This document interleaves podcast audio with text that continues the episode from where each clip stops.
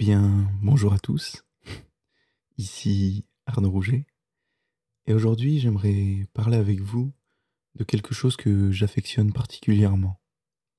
C'est la poésie. Et durant ma vie, j'ai accumulé un certain nombre de notes que j'écris depuis environ 3-4 ans. Et c'est juste en fait des petits poèmes ou des petits morceaux de poèmes que je pense un jour créer en livre. Voilà. Aujourd'hui, je vais vous en partager quelques-unes. Quelques-unes de ces petits. ou quelques-uns plutôt. quelques-uns de ces petits poèmes. Comme euh, bah, ce premier, par exemple, que j'ai fait le 7 février 2018. C'est parti. La douleur, plein de rancœur. Parsemant le malheur, sur des plaines de saveur, nauséabonde détenteur d'un poison mortel nous fait frémir, jusqu'à en gémir, libérant ses ailes vers un monde illusoire, comme un purgatoire, retraçant mémoire, triste rédhibitoire, de nos vécus qui se dilatent, submergeant d'une manière immédiate, jouissant d'une maladie abritée, par des larmes affûtées, sillant toute ombre de vie, pris pour une anomalie. Voilà. Donc, si vous le souhaitez, on peut décortiquer tout ça, car euh, c'est des choses qui sont quand même assez intéressantes au final. Donc tout d'abord, j'ai écrit ça le 7 février 2018. Alors, me demandez pas pourquoi. Je ne sais pas. Parfois, j'écris des choses en regardant des films, en regardant le monde qui m'entoure, et en regardant les gens que j'aime. Et là, en l'occurrence, c'était une émotion que j'avais envie d'écrire. Donc, euh, j'ai voulu décrire la douleur. La douleur plein de rancœur, parsemant le malheur, car oui, la douleur euh, est quelque chose qui est assez malheureux. Alors évidemment, elle peut être aussi dans un sens positif, car on peut avoir une douleur euh, de joie, mais là en l'occurrence c'est une douleur pas de joie. Donc euh, sur des plaines de saveur, nauséabondes détenteurs, car la douleur c'est une émotion ou plutôt un ressenti, qui fait partie de plein d'autres ressentis. Donc, euh, par exemple, dans les émotions, on a la joie, la peur, la tristesse, la haine, et la douleur, du coup, plein de rancœur, parsemant le malheur, sur des plaines de saveur, signifie tout simplement que la douleur est présente parmi toutes ces saveurs, donc parmi toutes ces émotions. Nauséabonde détenteur, car nauséabonde, elle est. Elle n'est pas joyeuse, elle n'est pas heureuse, non, elle est nauséabonde, cette douleur, d'un poison mortel qui nous fait frémir jusqu'à en gémir.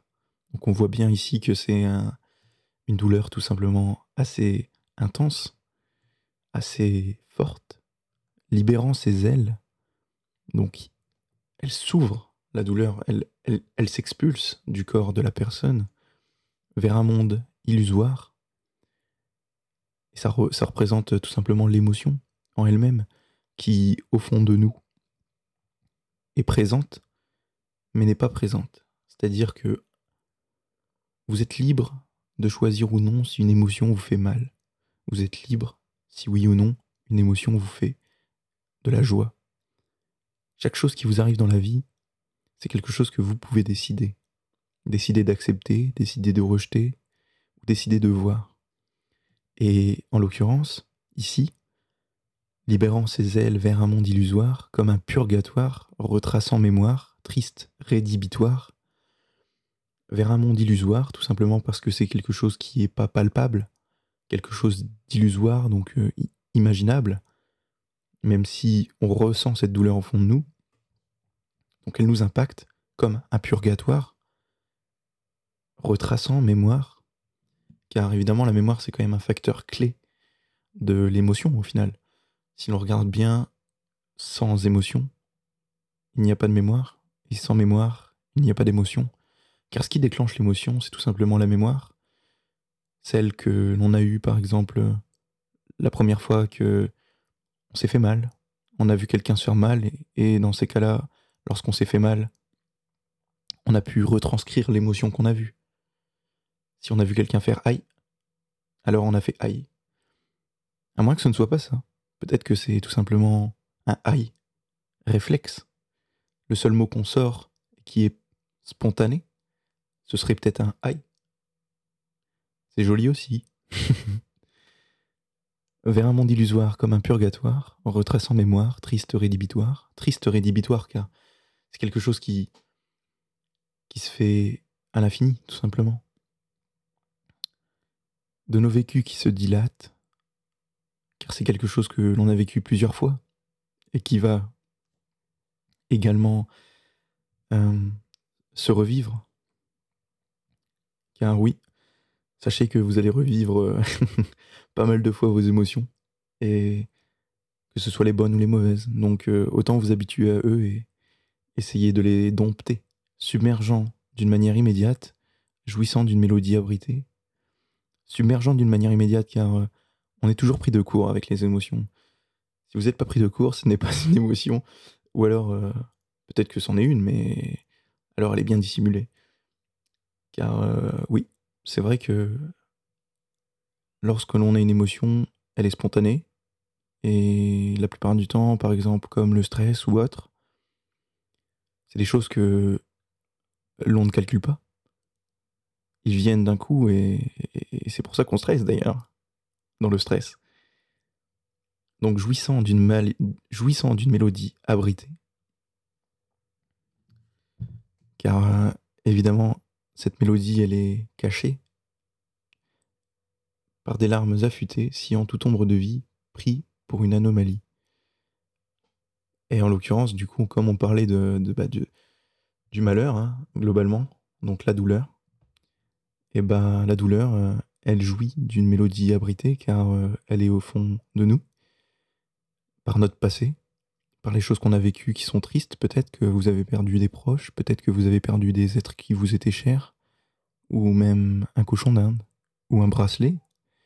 Les objets aussi sont connectés à nous. Des fois, on est très proche de certains objets qui nous entourent.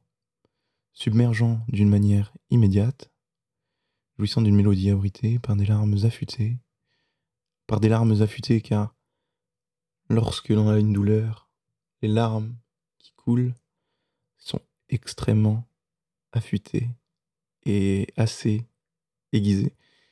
Lorsqu'elles coulent le long de nos joues, on s'en rend pas vraiment compte, mais elles découpent des parcelles de notre âme, sillant toute ombre de vie, pris pour une anomalie. Car cette douleur, au final, lorsque on la subit, on n'est plus vraiment en vie. C'est-à-dire qu'on est en vie dans le sens propre du terme, mais nous ne sommes pas vraiment en vie. Car euh, à ce moment précis, durant une demi-seconde, lorsque l'émotion commence à surgir, on est sorti de cette vie. On est, sorti de ce moment présent. Parce que c'est l'émotion qui nous envahit. Et pris pour une anomalie, car évidemment, c'est pas quelque chose qui est, euh, qui est euh, plaisant. Et notre corps, lui, il comprend que c'est une anomalie.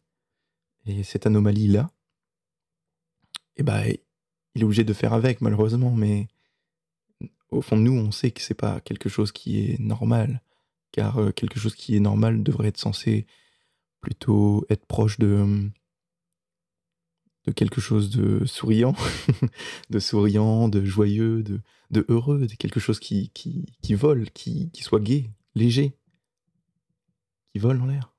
Voilà. Donc ça, c'est un petit peu l'histoire de ce poème que, j'ai écrit le 7 euh, février 2018. Je vous avoue que je l'avais pas relu.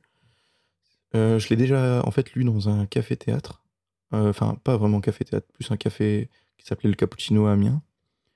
Et je l'aime beaucoup, car au final, je pense qu'il retrace vraiment bien le, parcours d'une émotion qui est assez percutante. Alors oui, j'aurais peut-être pu m'amuser à le rendre un peu plus joli, à le rendre un peu plus soigné et à rajouter quelque chose, mais j'aime pas, retoucher euh, les choses que j'ai créées car c'est ce qui permet tout simplement de à ce poème de vivre. C'est-à-dire que il a vécu à ce moment-là, par exemple, je l'ai écrit le 7 février 2018, donc à ce moment précis, voilà, c'était euh, sa fin. du coup, euh, c'était assez court pour lui, mais maintenant c'est lui qui vit. Alors il vit du coup avec ses défauts, il vit avec ses, bonnes choses, et c'est ce que vous devez faire d'ailleurs lorsque vous voyez quelque chose. Vous devez prendre le positif et ce qui vous apporte euh, au quotidien, et puis laisser ce qui vous correspond pas tout simplement. Voilà.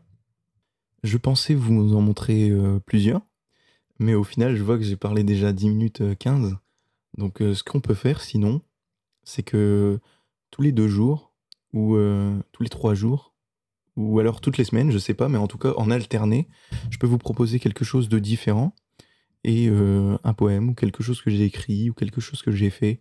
Comme ça, ça vous permet de voir quelque chose de différent de ce que je fais moi personnellement, et puis également de voir ce que mon travail tout simplement ou les choses qui m'intéressent. Et en même temps, je peux vous parler avec un peu plus de sincérité et un peu plus de vérité, parce que comme c'est personnellement moi qui l'ai écrit, du coup, bah, je connais le fond du poème. Et je peux pas vous, vous rendre une version biaisée ou euh, mal traduite. Car euh, là, en l'occurrence, je pourrais en vouloir qu'à moi-même. Voilà. En tout cas, c'était tout pour moi. Prenez soin de vous. Et à très bientôt. C'était Arnaud Rouget. Pour vous servir. Ah, euh, oui, je l'ai oublié au fait. Si jamais vous avez des questions, ou même si vous avez envie de, comment dire, de commenter un petit peu euh, le format de l'émission ou même euh, si vous avez envie de donner un retour, n'hésitez pas à aller sur mon site internet ou me parler sur Instagram. Voilà. Comme ça, ça pourra aider euh, l'émission et potentiellement, si j'ai dit une bêtise ou autre, ça pourrait aider aussi certaines personnes. Merci à vous. C'était Arnaud. Là, c'est vraiment la fin.